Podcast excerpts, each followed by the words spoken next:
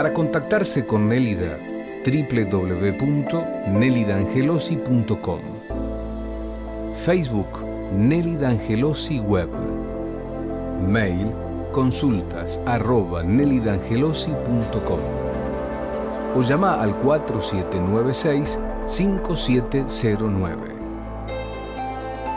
www.nelidangelosi.com Angelosi es con doble Z. Bueno, vamos a hablar un poquito que este, cómo nos podemos preparar para eh, ver la reflexión de fin de año. ¿sí? Yo sé que faltan 15 días, ¿eh? pero con tiempito tenemos que ir viendo cómo vamos a preparar el nuevo contrato. ¿eh? Así que vamos a prestarle atención. ¿eh? ¿Por qué? Hay años de fuertes aprendizajes y otros que son como un recreo, pero malos no son.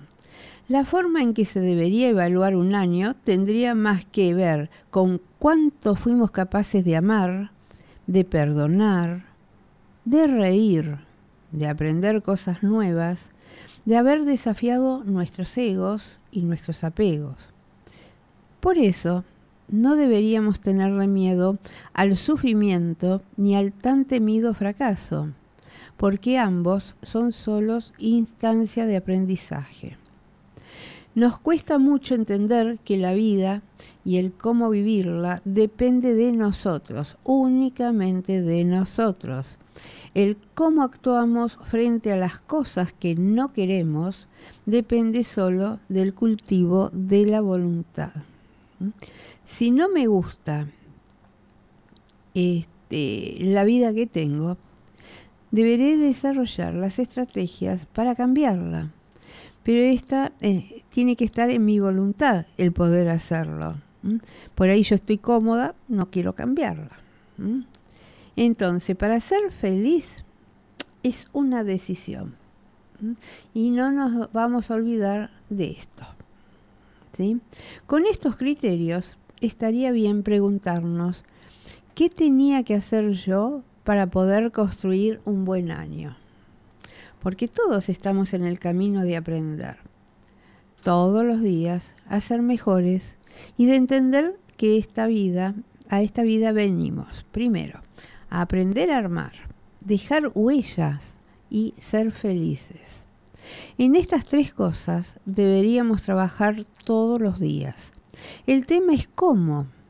Hay tres factores que ayudan en estos puntos. Aprender a amar la responsabilidad como una instancia de crecimiento. Es el trabajo, sea remunerado o no, ocupar el tiempo en cosas útiles y que construya, es la mejor inversión de nuestro tiempo. Dignifica el alma y el espíritu y nos hace sentir muy bien para, y es muy bueno también para nuestra salud mental. Valorar la libertad como una forma de desafiarme a mí mismo y entender que ser libre no es hacer lo que yo quiero. Quizás deberíamos ejercer nuestra libertad haciendo lo que debemos con el cuidado de hacer lo que sabemos que es correcto y que debemos hacer.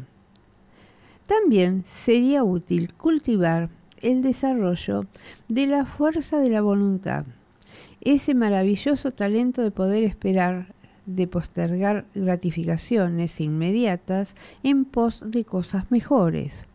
Ser amable y tratarnos bien con la familia, saludarnos en los ascensores, perdón, llevarnos bien con la familia, punto, saludarnos en los ascensores, sonreír una o varias veces al día, Tratemos de crecer en lo espiritual, cualquiera sea la visión del sitio. De ello, la trascendencia es darle sentido a lo que hacemos. Tiene que ver con la inteligencia espiritual. Intentemos dosificar la tecnología y demos paso a la conversación, a los encuentros con amigos. Valoremos la confianza, el calor y el amor dentro de nuestras familias. Si logramos trabajar en estos puntos, habremos y decretado ser felices, lo cual no nos exime de los problemas, pero nos hace entender que la única diferencia entre alguien feliz o no no tiene que ver con los problemas que tengamos, sino con la actitud con la cual enfrentamos lo que nos toca.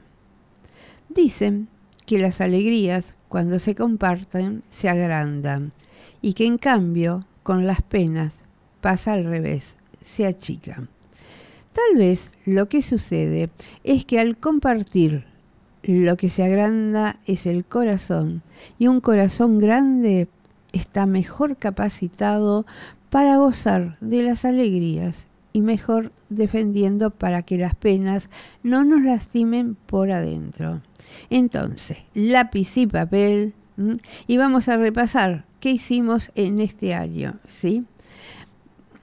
¿Cómo llegué hasta aquí? cómo llegué a hoy. Y la otra, ¿hacia dónde me dirijo? ¿Y qué es lo que quiero alcanzar? Son tres cositas, tres preguntas que las cuales tenemos que trabajar y empezar a preparar el nuevo camino para el próximo año. Como todo, hay que trabajar, eh, que es la parte difícil, hay que trabajar, nada más. Todo se puede, todo se puede, nada más que hay que trabajarlo. No estar de brazo cruzado y decir qué mal año que tuve, ¿eh? no, porque el gobierno, porque el país, porque no pude, porque no tengo, porque me enfermé. Mira, hacete una listita de todas las cosas buenas y todas las cosas malas que te pasaron este año. Y de ahí vas a sacar un lindo balance. Y de lo que te dé ahí, vos empezás, escribilo. ¿Qué te gustaría cambiar de todo esto? Y decretalo porque todo se puede. La cosa es la pregunta del millón. ¿Vos querés? ¿Vos querés cambiar? ¿Mm? ¿Querés tener un buen año? Bueno, hacelo. Hay que trabajar.